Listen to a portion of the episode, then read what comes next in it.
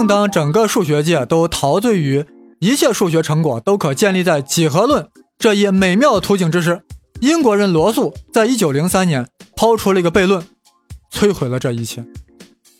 罗素悖论就是著名的理发师悖论，是这样说的：某个镇子有一个理发师，他声称本人只给镇子上所有不给自己剃头的人剃头。这话听起来好像没啥问题啊，你自己剃，我就不给你剃；你不给自己剃，我就给你剃。但是有一天呀，这理发师自己的头发长了，他是给自己剃还是不剃呢？如果他不给自己剃，他就属于不给自己剃头的人，那他就应该给自己剃。但如果他给自己剃头，那他就又属于了给自己剃头的人了，那他就不该给自己剃。所以就剃不剃都不行。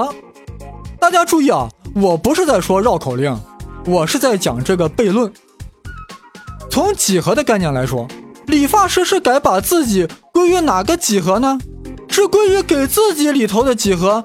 还是归于不给自己理头的的几何呢？都不行，这就是几何论内部的一种冲突。所以理发师悖论呀，直接把康托尔给废了。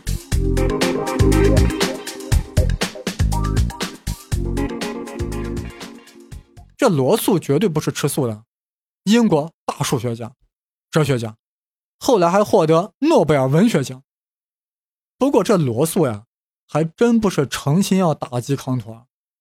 当他发现这个能摧毁康托尔的几何论的悖论之后呀，心情比康托尔、希尔伯特还难过。为啥你知道？罗素是个逻辑达人，他有一个梦想，希望全部数学啊都可以一个逻辑公理系统推导出来。这样的话，整个数学就可以看成是逻辑学的延伸了。但梦想总归梦想，缺乏实验的基础。结果呀，康托尔所缔造的几何论，为罗素的梦想的实现提供了可能。因为罗素发现啊，如果将纯逻辑与几何论相结合的话，那么就可以把当时的数学严格的推导出来。也就是说，罗素为数学建立的逻辑大厦，需要康托尔的几何论为基石，所以他比一般人更喜欢几何论。而且研读的更仔细，这一仔细不要紧，就发现了理发师悖论。这意味着康托尔的几何论是自相矛盾的，没有相容性。大家想一想呀，罗素呕心沥血建立起来的逻辑大厦，其地基竟然是自相矛盾的，罗素怎么能不呼天抢地、痛不欲生呢？当然了，感到悲痛的不只是罗素，还有众多数学家。因为当时很多数学分支都开始以几何论为基石了，所以罗素悖论造成了危机的大爆发。只见当时数学界啊哀鸿遍野，狼藉一片。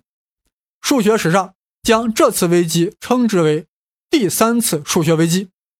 这里就不得不做个注释了。第一次数学危机是啥？就是发现了根号二，这令古希腊的毕达哥拉斯学派张皇失措。竟然把这个发现根号二的人呀给灭口了。为啥？因为根号二是个无理数，是毕达哥拉斯学派没有想到，也不承认其存在的一种数。第二次数学危机是贝克莱大主教对牛顿和莱布尼茨微积分的攻击，质问微积分中的无穷小到底是不是零。当时牛顿呀竟然无言以对，罔顾左右而言他。险些把微积分给打垮了。当然了，这两位次危机啊，后来都解决了。这回罗素抛出的理发师悖论，引发了第三次数学危机。因为几何论概念啊，已经渗透到了众多数学分支之中，而罗素悖论等于在说康托尔的几何论是癌细胞，而且已经扩散了，数学病入膏肓了。原本号称绝对严密的数学，却陷入到了自相矛盾的境地。人类历史上，没有危机出现之时，必有英雄横空出世。有一个人，他断然放下了手头的工作，毅然加入到拯救数学的伟大事业中来了。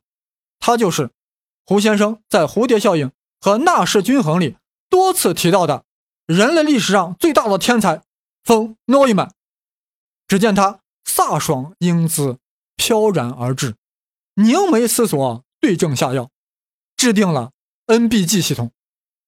NBG，我们干脆就继承牛逼哥系统，从而化解了罗素悖论所造成的冲击。这个牛逼哥系统呀，非常复杂。简单来说，就是规定我们以后不要再使用所有集合的集合这种说法，不要自己引证自己。就是说，你理发师呀，以后不能再说我给所有不给自己理发的人理发。也就是说，对语言系统进行了一系列的。限制和规范。冯诺依曼，挽狂澜于既倒，扶大厦于将倾。哪里有灾情，哪里就有他的身影。天才就是这么任性。但是呀，还有更任性的人呢，死死咬住康托尔的几何论不放。谁呀？直觉主义大师布劳威尔。此君乃荷兰人，性格孤僻，藐视一切。这布劳威尔啊，坚持认为所有数学的对象必须是可以构造的，不能用排中律。你说啥东西存在，你给我真金白银的给我造出来，别通过证明如果它不存在就天崩地裂，从而翻过来说明它存在。对于这种反证法，布劳威尔是不认同的，尤其是你把反证法用到无穷集合上，更是反对。这位直觉达人提出的一个口号是：存在即是被构造。在他认为啊，人们对数学的认识是基于原始直觉的，所以啊，这个直觉哥布劳威尔是不承认有客观存在的封闭的已经完成的实无穷体系的。啥意思呀？就是说你这自然数的全体零一二三四五六七八九十，一直往前发展，但永远无法完成呀，不能形成一个封闭实体，所以你这个自然数全体这样的概念是没有意义的。可以这样说。布劳威尔的思想理念啊，与康托尔的几何论是冤家对头，从一开始就否定了康托尔的思想，是诚心跟康托尔过不去。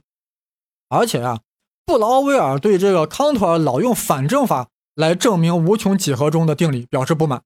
布劳威尔认为，有关无穷的数学证明是不能用排中律的，所以就不能用反证法。布劳威尔在一九零八年公然宣称，反对把排中律用于无穷几何。因为排中律你是从有穷集合中抽象出来的规律啊，这样的话，在无穷的情况下也就不能用反证法了。但如果抽掉反证法这个支柱，康托尔的几何论大厦就自动倒塌了呀。注释一下啊，啥叫排中律？就是说，任何一个判断或为真或为假，两者必居其一，没有其他中间的可能性，这就叫排中律。简而言之，是非之间必居其一，而反证法的合理性正是建立在排中律上的。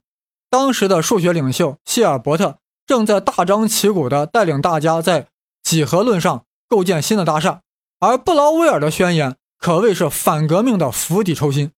希尔伯特忍无可忍，恨恨地说：“把排中律排除在数学之外，就像禁止拳手使用拳头。”于是踢了布劳威尔一脚，将之排斥在主流数学界之外了。谁让人家希尔伯特在数学界的事比布劳威尔大呢？希尔伯特呀，在一九二二年提出了著名的希尔伯特计划，要将各门数学形式化，构成形式系统，然后用一种初等方法证明各个形式系统是相容的，也就是没有矛盾的，从而导出整个全部数学的。无矛盾性，从而消除悖论的出现。在他看来，各种公理啊，就是一行行的符号，无所谓真假，只要能证明这个公理系统呀是相容的，不要互相矛盾就行。简单的说，啥叫真理？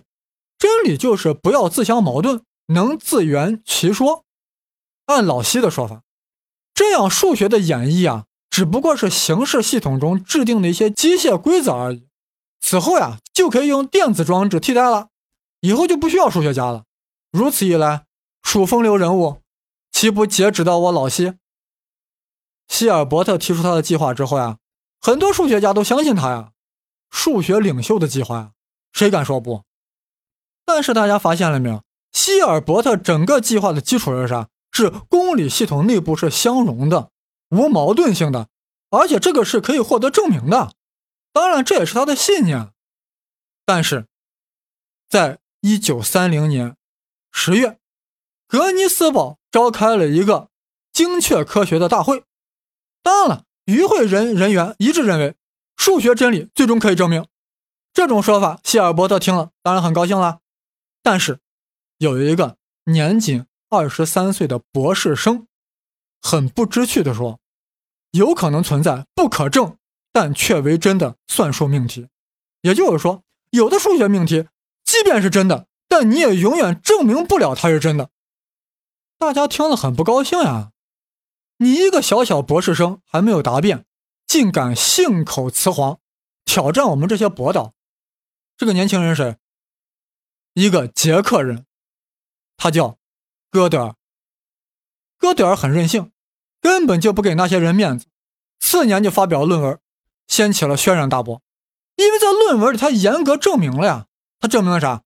在任何一个足以包含自然数算术的形式系统中，就可以在其中构造在体系中既不能证明它是正确的，也不能证明它是错误的命题。这就叫哥德尔第一不完备性定理。哥德尔又证明了，如果一个足以包含自然数算术的公理系统是无矛盾的，那么这种无矛盾性在系统内部是无法证明的。这就是哥德尔第二不完备性定理。哥德尔两记重拳，直接将希尔伯特打倒。哥一、哥二推翻了数学所有领域能被完全公理化的信念，说明了一个形式化系统。即便是无矛盾的，这种无矛盾性也永远不可能在系统内部获得证明，从而宣告了希尔伯特计划的破产。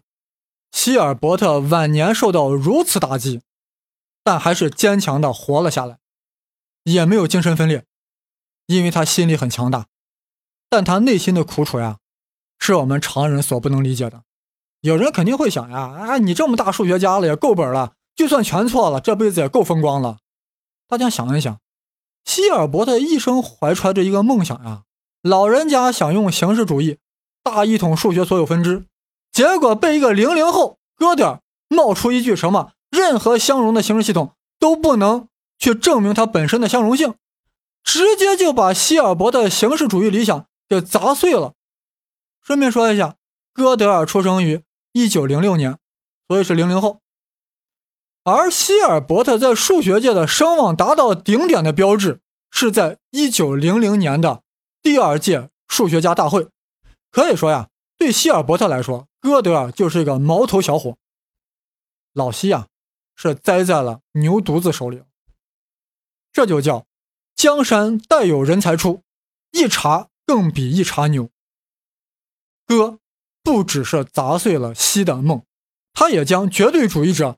过去的关于真理和确定性、客观性、真理性的思维方式彻底粉碎了，所以有人说，哥是魔鬼。什么是绝对主义呢？就是认为有永恒不变的真理，而且真理一定是可以被认识，并且一定可以被证实的。绝对主义的口头禅就是“真理就是真理”，而哥德尔说，很多命题啊。你既不能证明它错，也不能证明它对，你永远不会知道它到底是不是真理。大家，你们知道爱因斯坦晚年最爱干啥吗？就是去找哥聊天。为啥？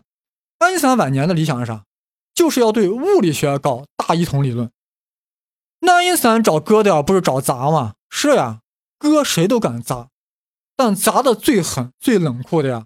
莫过于砸爱因斯坦。面对爱因斯坦絮絮叨叨的宏大理想，哥德尔很冷漠对他说：“我根本就不相信自然科学。”但爱因斯坦根本就不在乎啊！爱的心理是很强大的。想当年他年轻的时候，抛出了颠倒三观的狭义相对论，全世界都骂他有病，他就跟没事人一样。爱因斯坦之所以爱找哥聊天，就是因为哥有创建。而且特别坦诚，是所谓爱因斯坦。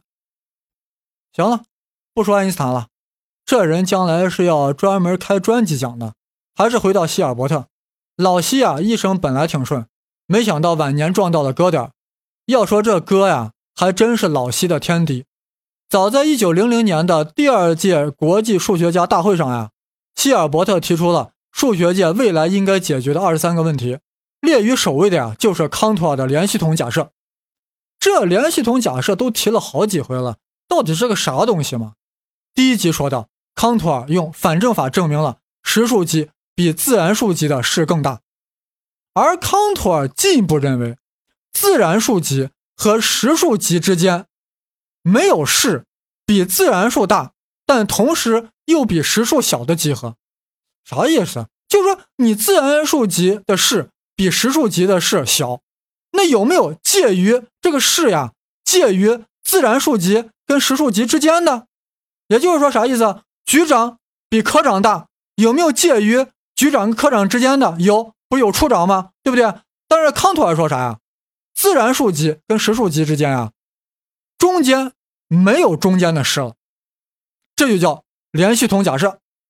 但是康托尔一辈子也没证明出来，希尔伯特也没证明出来。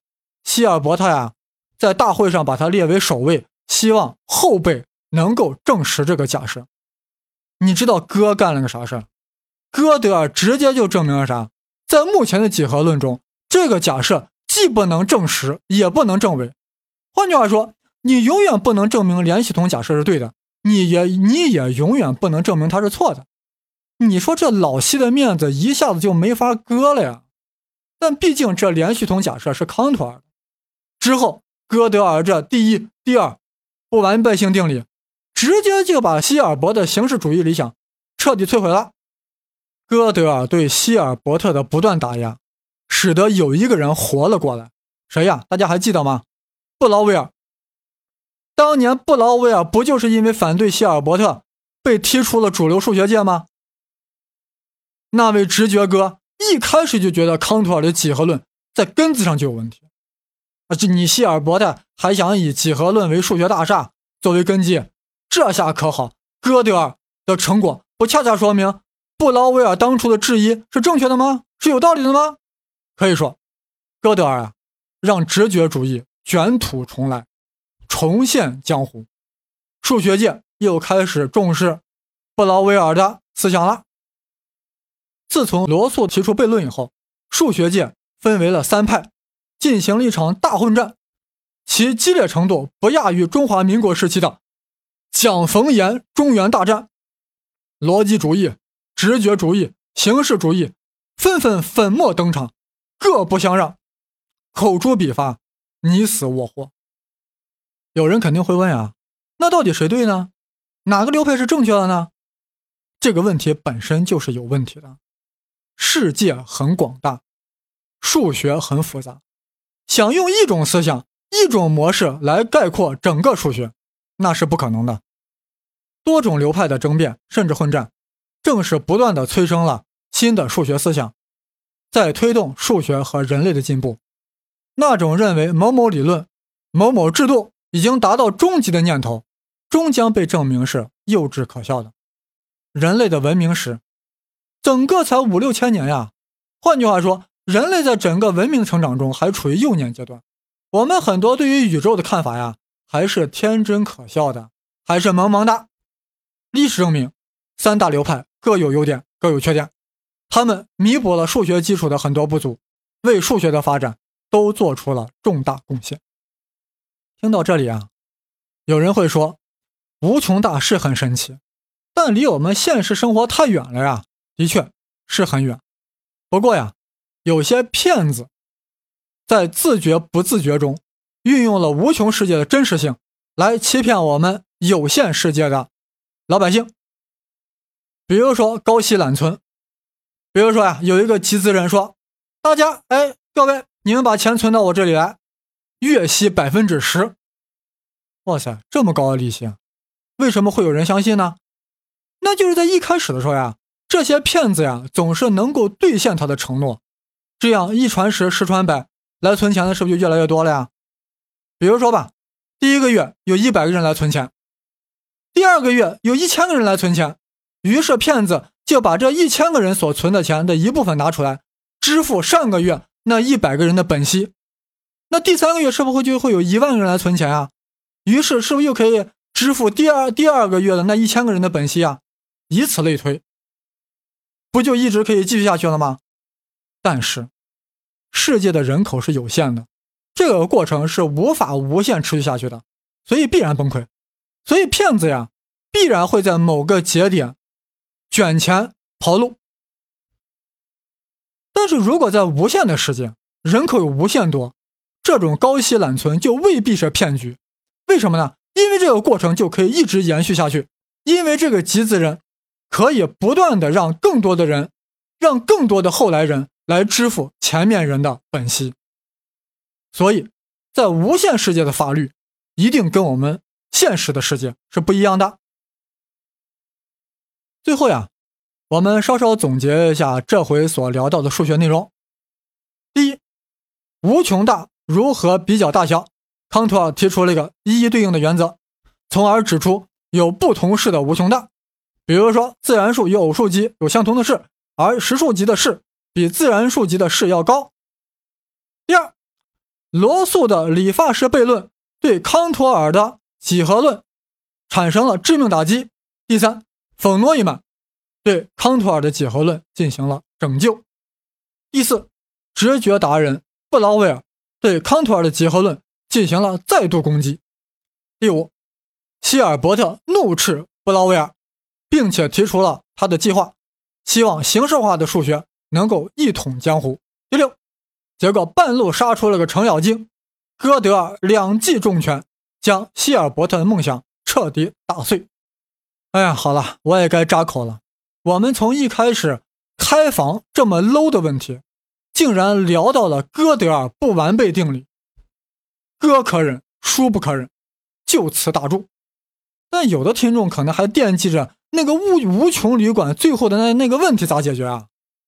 就是来了无穷多个旅行团，每个旅行团还有无穷多个旅客，怎么住进已经客满的无穷旅馆呢？呀，这个表达起来啊，真的特别困难，特别复杂。若有兴趣的，那你可要全神贯注。现在的问题啊，可不是腾出有限个房间，也不是腾出无穷多个房间，是要腾出无穷多组房间，而且每组房间还得是无穷多个房间，这样才能将每个旅行团都有无穷多个旅客的无穷多个旅行团安排入住。哎呀，你看我说的多费劲，咋弄？听仔细了。首先，让一号房间的客人搬到二号，二号房间搬到四号，三号搬到六号等等。也就是说，让 K 号房间的客人搬到二 K 号，这样一三五这些奇数号的房间不就空出来了吗？但还是不行呀，我们面对的不是一个无穷，是无穷多个无穷，所以还要进行下一步。我们还得先复复习一下质数的概念。啥叫质数？只能被一和自身整除的自然数就是质数，比如说三就是质数，因为它只能被一和自己整除，对不对？那么四就不是质数，因为四不但不能被一和四整除，还能被二整除。七也是质数，但九就不是，因为九是不是还可以被三整除呀？对吧？好，我们现在把自然数集中的质数找出来，就以前四个为例吧，三、五、七、十一。那好，咋判？让一号旅行团到第一个质数三的 k 次方密房间中去，啥意思呀？就是让第一个人去三的一次方，即三号房；让第二个人去三的二次方，就是九号房；让第三个人去三的三次方，就是二十七号房。以此类推，这样不就把一号旅行团的人都安排进去了吗？然后，让二号旅行团的，让二号旅行团到第二个质数五的 k 次方幂房间中去，就是第一个人去五的一次方，五号房；第二人去五的二次方，二十五号房；第三个人去五的三次方，一百二十五号房，以此类推。那样这样不就把二号旅行团的人都安排进去了吗？然后。让三号旅行团到第三个质数七的 K 次密房间中去，让四号旅行团到第四个质数十一号的 K 四房密房间中去，以此类推，大家不都住进去了吗？哎呀，好费劲啊！但是有人可能有点纳闷啊，为什么要非要排质数的 K 次方？为什么不排奇数的 K 次方？不是奇数的房间都腾空了吗？你要能这样想呀，特别好，说明你听进去了。但你想想，如果按奇数来排，那是不是就要考虑九呀？九就是奇数呀，九的平方是不是八十一？三的四次方是不是也是八十一？那这样就咋了？分别在两个不同旅行团的两个人，是不是就都会被排在八十一号房？那岂不是要打架？那你还让他同房？好了，该结束了。我实在是累得不行了。我到底是在讲数学，在讲绕口令，我都搞不清楚了。谢谢大家，你能听到这儿，真是太谢谢了。您懂数学，您懂我，您辛苦。